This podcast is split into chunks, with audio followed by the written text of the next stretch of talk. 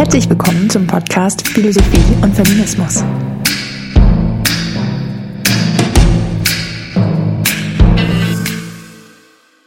Bin Ulrike Nack und dies ist die siebte und letzte Folge zum Thema der Streit um Kategorien im Feminismus. So auch der Titel des Seminars, das Katrin Wille und ich im August 2023 an der Universität Hildesheim gaben und das ich hier für euch zum Nachhören aufbereite. In dieser Folge kulminiert der Streit. Ich bringe die wichtigsten Streitpunkte der von uns besprochenen drei Positionen im Streit um Kategorien im Feminismus zusammen. Die Offenlegung dieser Streitpunkte soll ermöglichen, eine eigene Positionierung zu entwickeln, die die Probleme nicht verdeckt oder gar verschweigt, sondern die Stellung zu den Streitpunkten bezieht und von denen ausgehend theoretisiert. Was nicht heißt, dass dann alle Schwierigkeiten vom Tisch sind. Schließlich erinnert uns Astrid Darbe-Mankowski nicht umsonst an die Unmöglichkeit des Denkens der Geschlechterdifferenz und die Notwendigkeit des forschenden Fragens. Ich für meinen Teil würde mir einen ehrlicheren Umgang mit den Schwierigkeiten, mit den Streitpunkten in den feministischen Debatten und darüber hinaus wünschen. Diesen ehrlichen Umgang habe ich als Anspruch, wenn ich zum Ende dieser Folge und damit zum Ende dieser Staffel meine eigene momentane Positionierung zu einem der Streitpunkte skizzenhaft darlege. Denn sicher fragt ihr euch, nachdem ihr mir jetzt schon sechseinhalb Folgen zugehört habt, was denkt denn eigentlich Ulrike? Kleiner Spoiler, ich hoffe, so skeptisch ich auch bin, auf ein sowohl als auch von queer-feministischen und marxistischen Ansätzen. Doch dazu später mehr.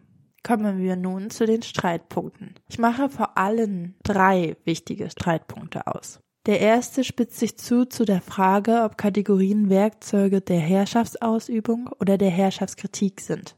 Das ist der Streitpunkt, der zwischen dem queer-feministischen Ansatz von Isabel Loray und dem marxistisch-feministischen von Tove Säuland ausgefochten wird. Der zweite Streitpunkt ist eng damit verbunden und liegt in der Frage, was Kategorien eigentlich bezeichnen. Gruppen oder personale Identität, wie Säuland und Loray den Intersektionalitätsdebatten und Säuland wiederum Loray unterstellt, oder gesellschaftliche Herrschaftsordnung, wie Säuland meint. Und der dritte Streitpunkt ist einer zwischen jenen, die mit Hilfe von Kategorien Herrschaft kritisieren wollen. Sie streiten um die Anzahl, die Anordnung und um die Frage nach Abhängigkeit bzw. Unabhängigkeit von Herrschaftssystemen. Während Cornelia Klinger drei relativ autonome, aber miteinander verwobene Herrschaftssysteme ausmacht, postuliert Tove Säuland die Klassenherrschaft als alleiniges und bestimmendes, gegendertes und rassifiziertes Herrschaftssystem. Gehen wir den Streitpunkten im Einzelnen nach. Streitpunkt Nummer eins: Während Loras queer-feministischer Ansatz Kategorien als Herrschaftsinstrumente behauptet, stellt sich Säuland dagegen und betont die Notwendigkeit von Kategorien zur Artikulation, also Offenlegung von Herrschaft. Wie wir gehört haben, sagt Säuland, dass Positionen wie Lorais wahre Gesellschaftskritik verunmöglichen, da sie jede Kategorienverwendung als Herrschaftsausübung missverstehen. Lora wiederum versucht, den Herrschaftsaspekt von Kategorisierung offenzulegen und zu zeigen, wie Kategorien feststellen, einengen, starr sind, ordnen, rastern und so weiter und damit genau nicht die Kämpfe abbilden und Unordnungen erkenntlich machen. Diese Positionen fußten auf zwei völlig verschiedenen Kritikverständnissen, Methoden und politischen Zielen. Für Lora bedeutet Kritik zum einen das Aufdecken von symbolischen und diskursiven Herrschaftsaspekten in Kategorisierungen und zum anderen das Aufzeigen dessen, was den Kategorien entgeht. Sie nimmt ein von Michel Foucault und Judith Butler entlehntes Verständnis von Herrschaft als Macht zum Ausgangspunkt, welches versucht, die produktiven Wege der individuellen wie kollektiven Subjektivierungen zu analysieren. Hier in diesem Kontext sind Fragen wichtig wie, wie werden wir regiert, sodass wir die Subjekte sind, die wir sind? Oder gibt es Wege, anders regiert zu werden? Demgegenüber versteht Säuland und der Gesellschaftskritik das Offenlegen von Herrschaft in ihren materiellen Manifestationen. Säuland fragt etwas verkürzt gesagt, wie herrscht das Kapital? Also wie gestalten sich die Reproduktion und Produktion unserer kapitalistischen Gesellschaft? Und wie genau werden Ausbeutung und Unterdrückung in dieser Reproduktion verschleiert? Loras Kritikverständnis legt die Methoden von Dekonstruktion, Genealogie und Diskursanalyse nahe, Säuland in Bezug hingegen auf sozial- und politikwissenschaftliche Gesellschaftsanalyse und auf ökonomische Daten. Diese verschiedenen Kritikverständnisse gehen mit anderen politischen Zielen einher oder vorsichtiger formuliert mit anderen politischen Strategien, denn Ausbeutung, Unterdrückung und Herrschaft abschaffen wollen beide. Aber bei Lora steht der Kampf gegen Kategorisierungen im Vordergrund und so wertet sie auch zeitgenössische politische Kämpfe. Diese seien häufig Kämpfe, sich Kategorien und den Regierungsweisen, die sie ausdrücken, zu entziehen. Ihr Kampf richtet sich gegen jede Form von Ordnungswille, denn Ordnung ist Herrschaft. Und das heißt auch gegen jene Ordnung, die die marxistische Theorie schafft, um Herrschaft offenzulegen. Also zum Beispiel die Ordnung, die die Rede von ArbeiterInnen und KapitalistInnen verspricht. Säulands politische Strategie hingegen richtet sich gegen die materiellen Bedingungen von kapitalistischer Herrschaft. Hier steht nichts weniger auf dem Spiel als die gesamte Umorganisation von Produktion und Reproduktion der Gesellschaft. Während in den 1960er Jahren in vielen westlichen Ländern das marxistische Kritikverständnis und die damit verbundenen politischen Strategien kaum zu überschätzende Wirkungskraft entfaltet haben, scheint heute auf der gegenteilige Effekt der Fall zu sein. Säulands marxistische Gesellschaftskritik droht einen zu erschlagen und handlungsunfähig zu machen. Nichts ändert sich, wenn nicht gleich das System als Ganzes gestürzt wird. Aber wie soll ich als Einzelnen denn das bewerkstelligen? Demgegenüber scheinen queer-feministische Positionen wie Lorais ein handlungsmächtigeres Versprechen zu tragen. Seht her, auch ich im Kleinen kann mich Kategorisierungen entziehen und so die Welt verändern.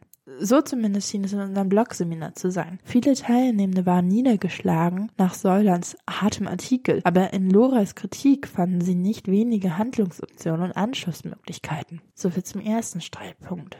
Kommen wir zum Streitpunkt Nummer zwei. Der zweite Streitpunkt zur Erinnerung liegt in der Frage, was Kategorien eigentlich bezeichnen. Gruppen bzw. personale Identitäten oder Herrschaftsordnungen. Wie wir bei Klinger herausgearbeitet haben, legt Klinger großen Wert darauf, dass die Kategorien Geschlecht, Fremdheit und Klasse jeweils binär und hierarchisch organisierte Herrschaftssysteme bezeichnen, die in ihrer Logik gleichsam voneinander unabhängige gesellschaftliche Funktionspositionen einfangen. Mann, Frau, Kapitalistin, Arbeiterin, eigenes, Fremdes. Nach Klinger, da würde Säuland wohl zustimmen, geht dieses Verständnis der Logik die von Strukturkategorien eingefangen wird, verloren, wenn man von Kategorien der Mikroebene redet, wie es die Intersektionalitätsdebatten täten. Statt auf die gegenseitige Bedingtheit würde nur noch auf die unterdrückte Position geguckt, nur auf Frau, Arbeiterin, Fremde. Ja mehr noch, statt als Funktionspositionierungen würden diese als Gruppenzugehörigkeit und damit unter dem Raster von personaler Identität verstanden, was Ein- und Ausschlüsse zwar behandeln würde, aber immer unter den Unterdrückten, nicht als Beziehung zwischen UnterdrückerInnen und Unterdrückten. Dies müsste nicht unbedingt falsch sein, um Diskriminierungseffekte zu analysieren. Falsch würde es jedoch, wollte man mit diesem Kategorienverständnis Gesellschaftskritik üben. Dann würden nämlich die Abhängigkeiten und Bedingtheiten von Herrschaft außer Acht gelassen werden. Auch Loray unterstellt in Intersektionalitätsdebatten das Verständnis von Kategorien als Identitätsmarker. Aus ihrer Sicht findet in diesen Debatten ein problematisches Rennen nach immer besseren, immer mehr Kategorien statt, die immer genauer die Realität abbilden sollten. Ein solches Rennen jedoch ist problematisch, weil jede Kategorie, egal wie flexibel oder wie strategisch, sie in der Aufnahme noch weiterer Leiterfahrung einfach den Ordnungs- und dem Stillstandsdenken von Herrschaft entspricht. In ihrer Kritik an den Intersektionalitätsdebatten sind sich also Klinger, Säuland und Lora seltsam einig. Doch diese Einigkeit hält nicht lang. Denn Säuland kritisiert gleich weiter. Was Lora in ihrer Kritik nicht sehe, ist, dass diese selbst im Identitätsdenken verharre. Das, was Lora an Kategorisierungen kritisiert, so ließe sich aus marxistischer Sicht einwenden, gilt nur dann, wenn man Kategorien als Identitätsmarker vor Augen hat. Denn Kategorien als Identitätsmarker laufen immer Gefahr, einerseits zufällige Eigenschaften oder Umstände als Wesen von Subjekten festzulegen oder andererseits Eigenschaften oder Umstände dieser Subjekte auf Dauer zu stellen, die doch eigentlich veränderbar und dynamisch sein. Für Kategorien der Makroebene, die historisch gewordenen Gesellschaftssysteme offenlegen sollen, gilt das jedoch nicht. Diese seien selbstverständlich obsolet, sobald sich die Systeme so grundlegend verändern, dass sie mit den Kategorien falsch beschrieben sind. Ist der Kapitalismus überwunden, braucht man nicht mehr von Klasse reden. Die Gültigkeit und damit die Frage nach der Veränderbarkeit dieser Kategorien ist gekoppelt an die materiellen Wirklichkeiten. Diese bedingen auch, wann die Kategorien aufzugeben sind. Lora Lorei hingegen würde Säulern widersprechen und ihre Charakterisierung von Kategorien auch für die Makroebene stark machen. Ja, vermutlich würde sie die Trennung von Kategorien der Mikro- und Makroebene ablehnen, falls ihr euch erinnert. Lorei könnte nämlich darauf hinweisen, dass auch Säuland nicht der Frage entkommt, wer denn genau ArbeiterInnen ist. Egal, für wie irrelevant Säuland diese Frage selber erklärt. Spätestens in der politischen Praxis nämlich müsste sich klären, wer denn die Klassenkämpfe auszuführen hat. Und schon wären wir auch bei den Kategorien der Makroebene beim Thema Identität. Zudem würde Lorei entgegen Säuland sich selbst nicht als Teil der Intersektionalitätsdebatten verorten. So viel zum Streitpunkt Nummer zwei. Kommen wir zum Streitpunkt Nummer drei. Der dritte Streitpunkt liegt in der Frage nach der Anzahl der Anordnung und der Abhängigkeit bzw. Unabhängigkeit der Herrschaftssysteme. Wir haben mit Cornelia Klinger und Tove Säuland zwei kontrahierende Positionen zu diesem Streitpunkt besprochen. Während Klinger drei relativ autonome, aber miteinander verwobene Herrschaftssysteme behauptet, postuliert Tove Säuland die Klassenherrschaft als alleiniges und bestimmendes, gegendertes und rassifiziertes Herrschaftssystem. Die feministische Theorie ist voll von weiteren Positionen zu diesem Streitpunkt und es gibt Vertreterinnen zu jedem möglichen Szenario. Das heißt, beschränken wir uns kurz auf die drei Hauptkategorien Geschlecht, Rasse und Klasse. Mal wird Klasse, mal wird Rasse, mal wird Geschlecht als allein zu betrachtendes Herrschaftssystem angenommen und der Ausschluss der jeweils anderen Kategorien. Oder es wird versucht, zwei Kategorien zusammenzudenken auf Kosten der dritten. Oder man ist bemüht, einen Dreiraum zu geben und streitet sich dann um die Frage, welches Herrschaftssystem historisch und oder systematisch vor dem anderen steht. Und je mehr Kategorien man hinzufügt, desto zahlreich werden die Varianten, aber das Prinzip der der Streitpunkt bleibt das gleiche. Und in diesem Streitpunkt tatsächlich ist es so, dass mich weniger die genauen Begründungen interessieren, die Klinger bzw. Säulern für ihre Position liefern, als vielmehr die tiefer liegende Problematik, die Klinger in Bezug auf die Analyse der gesellschaftlichen Herrschaftssysteme ausmacht. Und dafür möchte ich nochmal ein längeres Zitat von Klinger vorlesen. Zitat. Die Tatsache, dass die Strukturkategorien Kapitalismus, Nationalismus und Patriarchat heute so überholt und unzutreffend erscheinen, hat nicht alleine damit zu tun, dass wir in einer Zeit leben, in der die durch sie bezeichneten Herrschaftsverhältnisse so nicht mehr bestehen. Auch davon abgesehen sind die drei Strukturbegriffe von Anfang an mit dem Mangel behaftet, ausschließlich die jeweiligen binären Relationen, also Kapital und Arbeit, oben unten, Zentrum und Peripherie, innen außen und Mann, Frau, außen innen zum Thematisieren. Daher sind die Begriffe nicht erst jetzt ungültig geworden, sondern sie enthalten bereits in der Zeit, als die Herrschaftsverhältnisse, die sie bezeichnen sollen, ihren klassisch modernen Zuschnitt erhalten haben, einen Konstruktionsfehler. Hierin liegt der eigentliche Grund des Problems. Die nachträgliche Analyse kann sich nicht darauf beschränken, die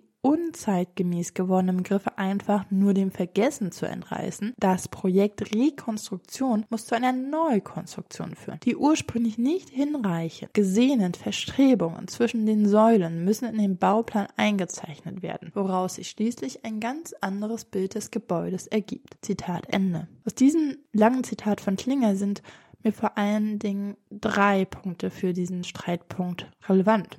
Zum einen, unsere Verwendung der Begriffe Patriarchat, Kapitalismus und Nationalismus ist ungültig, überholt, unzutreffend und enthält einen Konstruktionsfehler nach Klinger. Zum zweiten, das, was die Strukturkategorien so relevant macht, nämlich mit ihnen die binäre Herrschaftsstruktur gesellschaftlicher Ordnung aufzudecken, ist zugleich ihr großer Makel, weil dies bislang historisch immer nur für jeweils eine solche Ordnung getan wurde, unter Ausblenden der anderen. Eine neue Konstruktion dieser Kategorien steht an und sie müsste zugleich die binäre Logik herausarbeiten und diese in ihrer Verwobenheit zu den jeweils zwei anderen Herrschaftsordnungen analysieren. Zum Dritten, daraus folgt, dass marxistisch-feministische Analysen wie zum Beispiel von Säuland richtig damit liegen, dass sie die Strukturkategorie Kapitalismus gendern und rassifizieren. Gleichzeitig liegen sie falsch, weil sie ein Primat von Klasse behaupten und die Eigenlogiken von Patriarchat und Nationalismus nicht erkennen wollen. So wirkt dann auch Säulands gegenderte und rassifizierte Arbeiterinnenklasse veraltet. Dem hingegen würde Säuland natürlich einwenden, dass Klinger die grundlegende und allumfassende Umwälzung verkennt, die unter dem Namen Kapitalismus alle menschlichen Verhältnisse unter dem Prinzip der Kapitalvermehrung stellt darstellt. Eine Umwälzung, die gleichsam Kapitalismus freie Ordnung mit eigenen Logiken schlichtweg